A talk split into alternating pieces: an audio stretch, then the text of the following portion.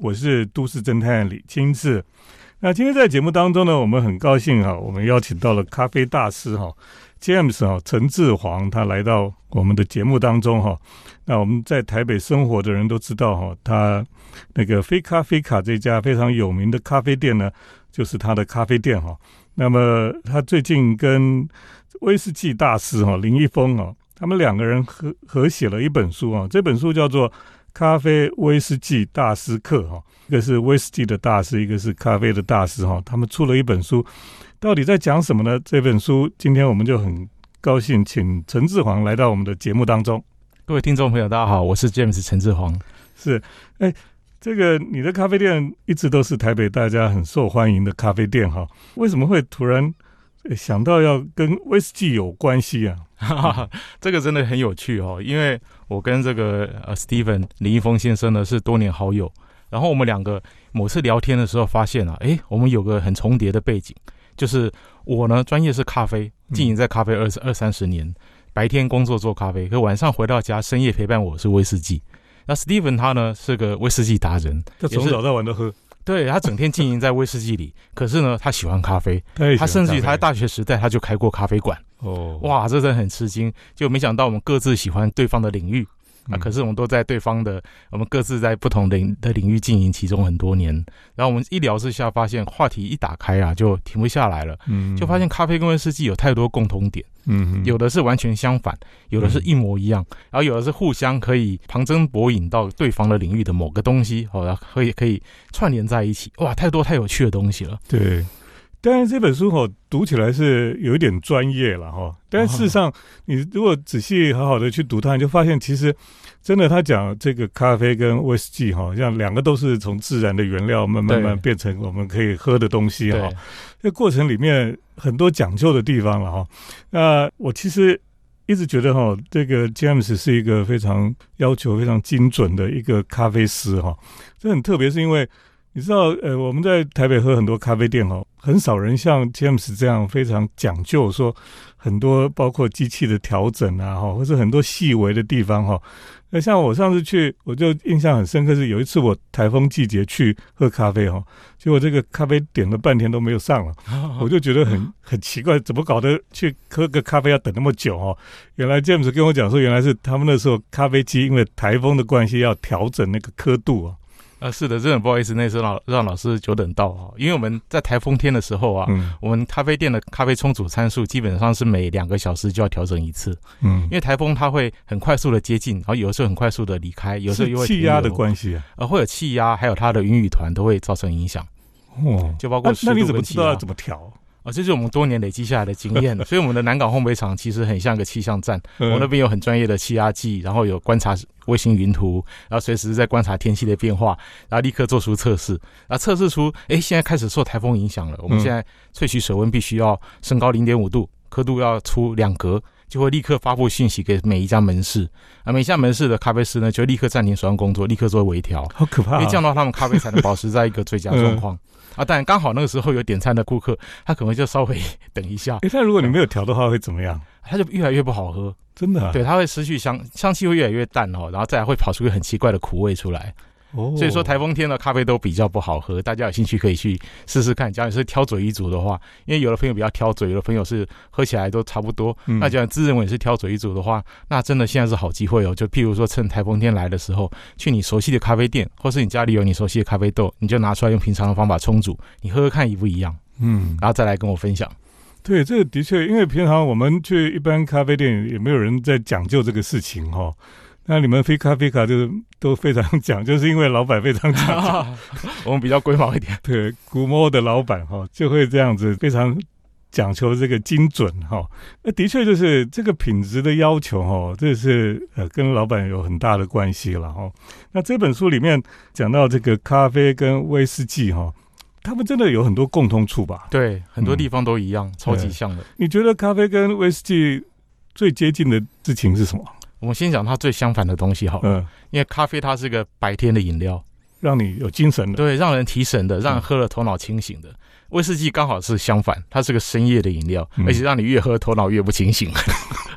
可是我我以前喝威士忌也是晚上喝哦。我是文章写到一个地方，如果很纠结哈，是是，像写不下去的时候，我有时候喝一下威士忌，哎，就通了。哦，对，少量可以通，可是如果再喝个三杯的话，就不行了，就会开始进入比较放松的状态。嗯，对，所以你说除了这样之外，那他们共通的地方是什么？呃，譬如说它的制成哈，它都是来自大自然，嗯，其他都是来自大自然的味道。像威士忌，它它的原料很简单，它就只有水、麦芽、酵母，就这样子，没有别的东西。那咖啡豆原料更简单，就是咖啡树上长的咖啡果子，嗯，我们把这果子取下来，把果皮、果肉、果胶去除掉，把里面那一对种子取出来，这对种子就是我们我们说的咖啡豆，嗯，啊，咖啡豆呢烘焙好以后，我们把它捣碎。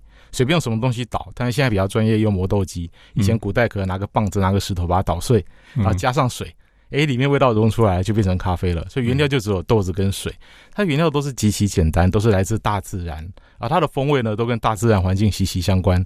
像威士忌这几年也讲究风土，它有不同的地方的小麦，不同的地方的酒厂有不同的理念、酒厂精神，它就做出不同风格的威士忌。那咖啡也一样，咖啡的这个精神呢，是在烘烘豆师。就是像我这个角色，我每天在负责烘焙咖啡豆，那我就可以去取决、取舍或者诠释每一款咖啡豆呈现了什么风貌。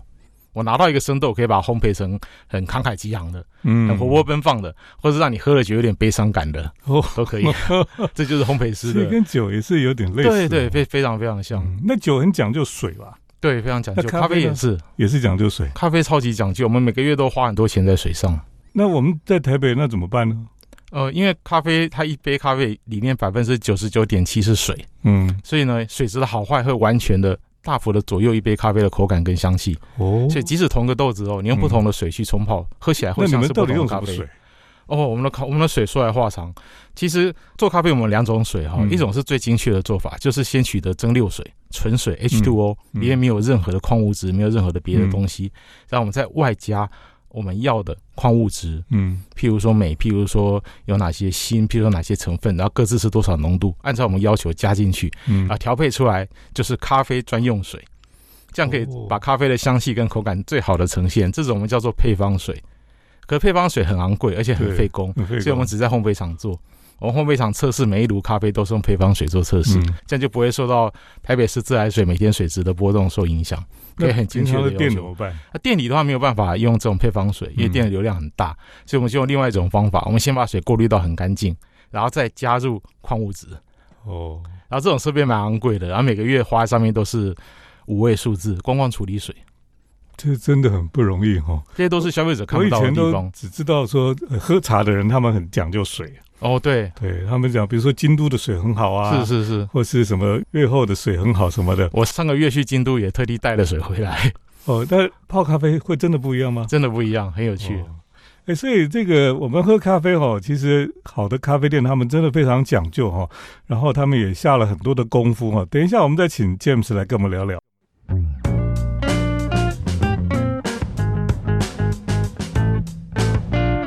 欢迎回来，我们建筑新乐园节目，我是都市侦探李清志。那我们今天在节目现场呢，我们特别要来咖啡大师哈陈志煌 James 来到我们的节目当中。那可能大家非常熟悉他的咖啡店哈，就是 Fika Fika 哈。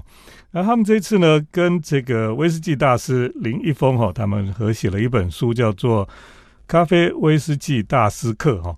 那这里面就在探讨，他们两个人在探讨这个咖啡跟威士忌之间的，呃，很多的共通处哈，非常有趣。因为你们这样讲一讲，就发现真的咖啡跟这个威士忌哈有很多相似的地方了。是的，你说除了这个之外，他们风味也是咖啡跟威士忌的风味也是有关系啊。哎，对，也有很相似的地方。嗯。嗯，比如说威士忌里面有分成波本桶跟雪莉桶，嗯，哦，就是把蒸馏好的威士忌摆在装过波本酒的波本橡木桶里，或者装在装过西班牙雪莉酒的雪莉橡木桶里，嗯，好，这样的话威士忌就可以染上这种木桶的味道，嗯，所以概分成波本桶跟雪莉桶，啊，波本桶味道比较清爽清淡，雪莉桶的味道是浓醇香。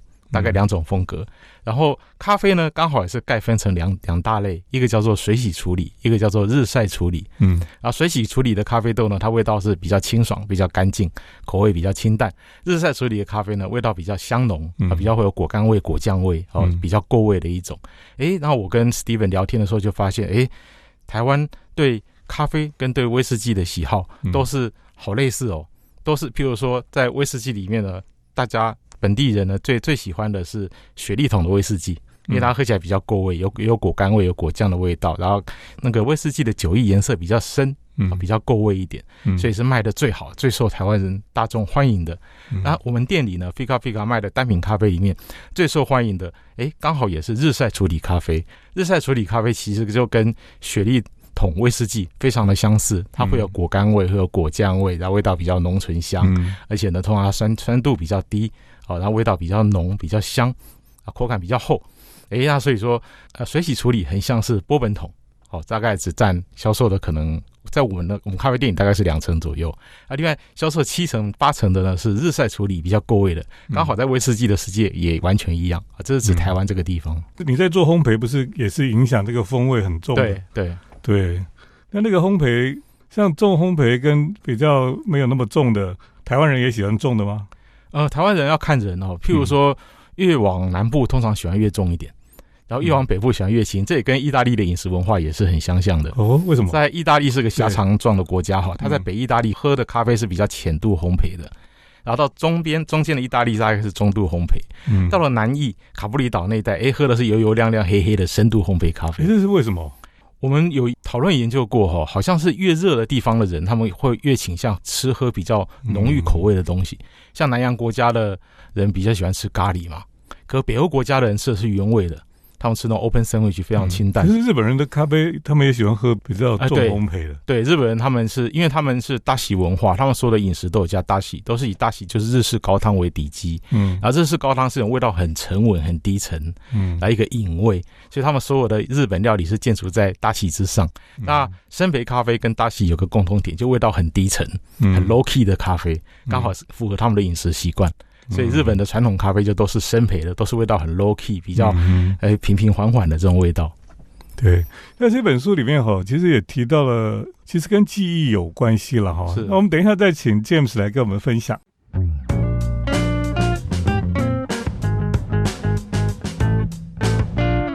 欢迎回到我们建筑新乐园节目，我是都市侦探李清志。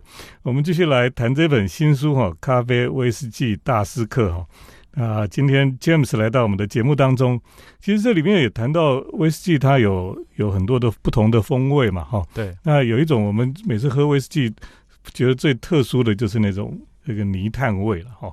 泥煤。对，泥煤味哈，就觉得哦，怎么这个味道哈，真的很像小时候 在那个医院或者是诊所里面的味道那种 感觉哈。每次一喝就想到那个。护士小姐要来打针的感觉，嗯，是的，因为其实尼尼梅威士忌它不是每个人都能接受，嗯，那即使在英国也是这样子，嗯，哦，因为它那个味道呢，会让有的人想起那个消毒药水，对，因为它里面有一种成分叫做愈创木酚，然后这也是消毒药水的成分之一，所以它本身是有点共通，然后再来，这对本地人来讲，还有另外一个回忆哈，叫做蒸鹿丸。对，就是吃坏肚子的时候有一种臭药丸，它就是那股味道，所以很多人一闻到说哇天哪，这里面有关系吗？因为蒸鹿丸里面有异创木酚的成分，嗯，所以是这种化学物质，所以造成它有共同那个威士忌它其实是有药性吧？呃，其实它没有药性，它只是纯粹是一种快要变成煤炭的准煤炭。嗯哦，因为它埋在地底时间还不够长，还没有完全转化成煤炭，可是它转换成一半了。它从植物的腐坏的根部啊、腐殖到转变成煤炭的中间点就被挖出来。然后苏格兰人呢，因为当地缺乏燃料，所以就把这个东西挖出来来当燃料，哦，拿来做暖炉啦，或者拿来烟熏啊等等的。所以他们就拿来用这个东西来熏麦芽。那麦芽被这个东西一熏呢，就产生一股这种愈创木酚的这种像消毒药水的味道，味道就会进去。对，就会进去。然后这个东西就是我们称为泥煤炭。那我那我问一个比较蠢的问题哦，就如果你拿这个东西来烘焙你的咖啡豆会怎样？哇，这个太酷了，这点子太酷，我真的很想试试看。那就会出现史上第一批泥煤炭咖啡豆，因为这个泥煤炭味道会吃到豆子里面，它会进入到美丽豆子里。嗯，而这豆子再去烘焙出来的话，应该威士忌迷都会很爱。哎，所以这个很好玩的，可以玩很多东西啊。对，可以玩很多东西。嗯 然后爱的人非常爱，它很像是什么呢？很像是臭豆腐，或者说是国外的 blue cheese。blue cheese 其实它看起来是发霉的样子嘛，很多人一闻就就就想吐。可是喜欢的人是爱的要命。嗯，泥煤炭威士忌也是，就一旦爱上了，就会有点像是一个瘾。你一阵子没喝会想念，嗯嗯。那可是害怕的人是你绝对不要把拿那个东西给我，太恐怖了。那你对那那种威士忌你喜欢吗？哎，我喜欢，真的。所以你晚上会喝喝看那个？我会，我会。那你不会想到医院或什么？一开始会，可是后来就会把它变成一种美好的一部分哈，因为它会连接着其他很多的味道。威士忌里面有千香百味嘛，就它会连接着其他的，像是香草味啊，像是它里面的其他的 smoky 啊，其他的水果味啊，其他的花香，一个一个会带着，像是一条链子串着一样。啊，这个泥煤炭味会串着其他的花果香味，一直一直跑出来，一直跑出来。嗯嗯，很有趣的。对，这其实真的，当然学问也很深了哈。那咖啡的烟熏味呢？哦，咖啡其实有非常类似的哈，就是我们所谓的烘到有一点焦焦的这种稍微烧焦的咖啡豆。嗯，而这种稍微烧焦的咖啡豆，其实学理上来讲，其实是一种缺陷，因为它烘焙烘的过度了，它已经有点焦掉了。嗯，而这种咖啡豆光闻就有焦味，啊，煮出来的咖啡它焦炭味很浓很重，所以其实，在现在新一代的咖啡馆里面，大家是非常排斥这种东西，不健康。哎，他们可能觉得也不健康，啊，可能觉得这个豆子是炒坏了，已经烘焦掉了。那种威士忌健康吗？啊，健康其实没有问题的，对健康是没有任何伤害的啊。然后这个生培咖啡豆其实也是，它只是烘的比较焦一点。嗯，但是呢，我发现在日本这种咖啡是一个被运用的非常非常好，尤其日本的老咖啡店。对对，日本老咖啡店，你跟他点一杯冰咖啡，他一定要拿出他最焦的咖啡豆来。然后煮的很浓，嗯，然后这杯又冰镇的非常冰，非常低温，然后附上了奶精，附上了糖这些东西给你，都把它加进去以后搅拌起来，哇，真是天仙美味！因为那个烟熏味会在低温的陪衬下冲到你的鼻腔，啊，每喝一口就好像抽一个雪茄烟的那种感觉，那烟雾缭绕啊。那时候我就发现说，哇，原来我们这种新一代的用科学方式在学咖啡的，我们大家都觉得这是个炒焦的，嗯，要丢掉了咖啡豆，其实它还是有它美好的一面。你看日本用的这么好，那反而这种的跟你非咖啡卡的哲学是不太一样。非咖啡卡一开始是我们是走浅烘焙路线，对，哦，但是后来我也迷上这种咖啡，所以现在非咖啡卡也点购得到，可以吗？可以点购得到，我们叫做经典冰咖啡。不是你们非咖啡卡应该有一个。另外出一个品牌，或什么是走这个路线？是茶店路线？是我有想过，因为其实这种老式咖啡是很迷人的，对，它是不同的迷人的路线。嗯嗯，我觉得以 James 这个厉害的角色，他应该可以创造出很厉害的这种咖啡店呢。啊，希望可以。嗯，那其实我们知道哈，其实像风味了哈，像这些东西都跟我们的人的记忆有关系了哈。对，比如说我们刚才说那个那种泥炭味的。呃，威士忌会让你想到小时候的什么卫生所啦，或者是什么医院的味道哈。啊，对，就是我的另一位共同作者 Steven 呢，他是会联想到美奇药皂。哦，我们小时候有一种药皂，对不对？它有一股奇怪的味道。嗯，然后所以有的人会联想到这个药皂。嗯，可是以前为什么我们会用那种药皂？因为以前觉得说用这个药皂可以消毒杀菌。哦，那有吗？呃，这个我没有研究，只是那个味道有一种安全感。是是，味道让你联想到医院，联想到就可以消毒。那那咖啡的烟熏味会有什么联想？烟熏味其实它假如太重的话，你会联想到沥青，会联想到路马路上在铺柏油，嗯，那就是不是太好的联想，或者说是燃烧的轮胎。哦，烧轮胎的味道很恐怖，所以说咖啡里要烟熏味必须要控制的很恰到好处。嗯，所以外人以为的是这些日本老店的焦味咖啡很容易，他只是把咖啡烧焦了而已。那其实我发现没有那么容易，因为它控制这个焦味的程度，控制到它是美味的，而不是让你联想到沥青或是烧焦的轮胎，因为那样的话就适得其反了。所以其实还是很有学问的。对对，好，等一下我们再继续请 James 来跟我们分享。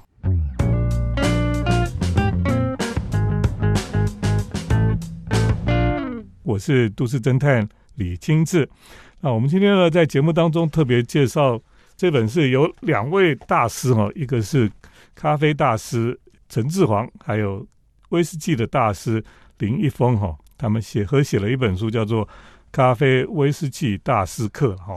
那么这本书呢，由幸福文化所出版。这本书后面哈，它有特别介绍了好几款的这个咖啡跟威士忌。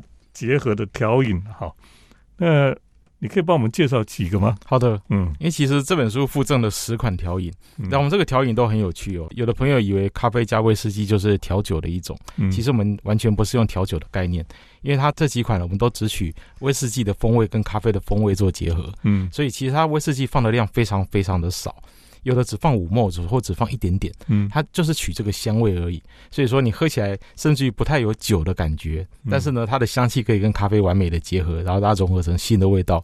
比如说举个例子，书上第一款呢，这一款就我就很喜欢，嗯，它是一个仿印度的菜的做法，菜是印度的香料奶茶，嗯，然后我们只用威士忌跟一款咖啡豆。跟一款咖啡就做出这杯香料奶茶，里面没有放香料，也没有放茶，可是喝起来你会有那种有那种人到了印度去喝菜的这种错觉。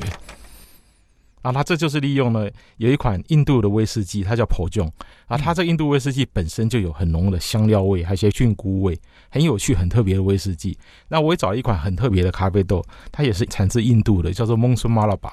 然后它是被海风吹拂过，然后有那种类似台语叫做“臭扑鼻”，就有一种臭臭的味道。嗯嗯。然后也是一种香料的气味。嗯。那把这个咖啡的香料味加上威士忌的香料味，然后再加一点牛奶下去，哇，就变成一个印度奶茶了。很有异国风情。是是是，喝起来非常的印度，非常的印度的香料。哎，像你的店没有提供这种有特别风味的？呃，有，我们这个有考虑会限时限量供应。嗯嗯。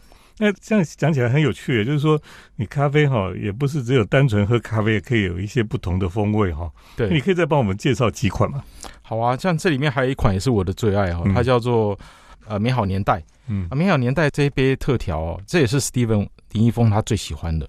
他一喝到他就瞪大了眼睛，然后他表示非常超级的惊艳，超级喜欢。啊，它里面是只有两个原料，一个是美国的美格。波本威士忌，它叫做美格四十六，嗯，哦，只放了七沫而已，一点点。然后另外一款呢，是一个也是蛮特别的咖啡豆，它来自印尼苏门答腊林东区，它叫做蓝湖巴达克曼特宁。然后比较特别的是，我们采用的是陈年过的，它陈年了五年，哦，所以这是个 H coffee。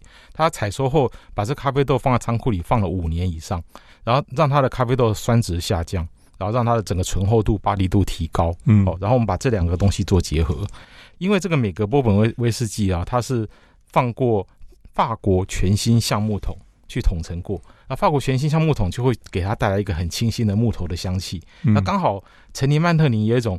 南洋红木的香气，而两个木头的香气就可以很完美的衔接在一起，所以端起来闻呢，一闻就有一种很奇妙的香味哈，嗯，它有点像麝香，又有点像是一个那种很深沉的香料的气味，然后有很舒服的红木家具味，然后喝起来就有一层层的层次，你完全想象不到它是咖啡跟威士忌的结合。哇，所以这款我非常非常喜欢，那这也是 Steven 最喜欢的。这的确哦，在威士忌有它的风味，那咖啡有咖啡的风味，两个又加起来哈，对，这其实是非常奇妙的 感觉了哦。是，这详细做法我们都分享在书上了。对，所以我们听了这个 James 讲哦，哎，像那你怎么办呢？如果早上喝咖啡，晚上喝威士忌，啊，两个加起来你什么时候喝啊？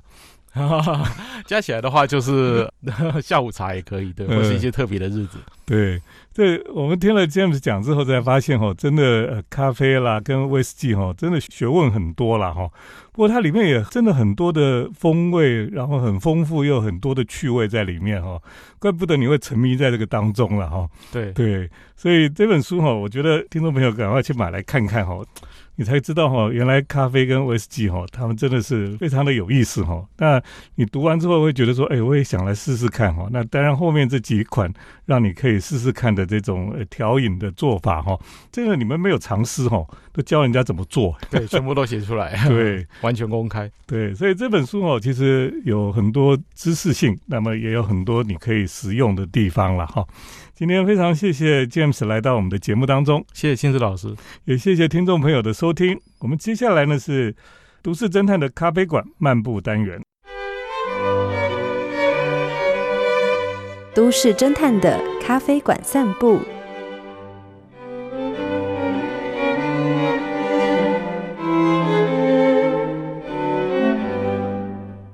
欢迎来到我们都市侦探的咖啡馆漫步单元。那么今天要跟听众朋友来介绍哈，看飞机的咖啡店。我们知道哈，看海哈是舒压的好方法。那么看飞机呢，也是另外一种舒压的好方法。看海呢，让你的心胸开阔；看飞机呢，可以带走你的烦恼，让你的心思飞到无忧的国度。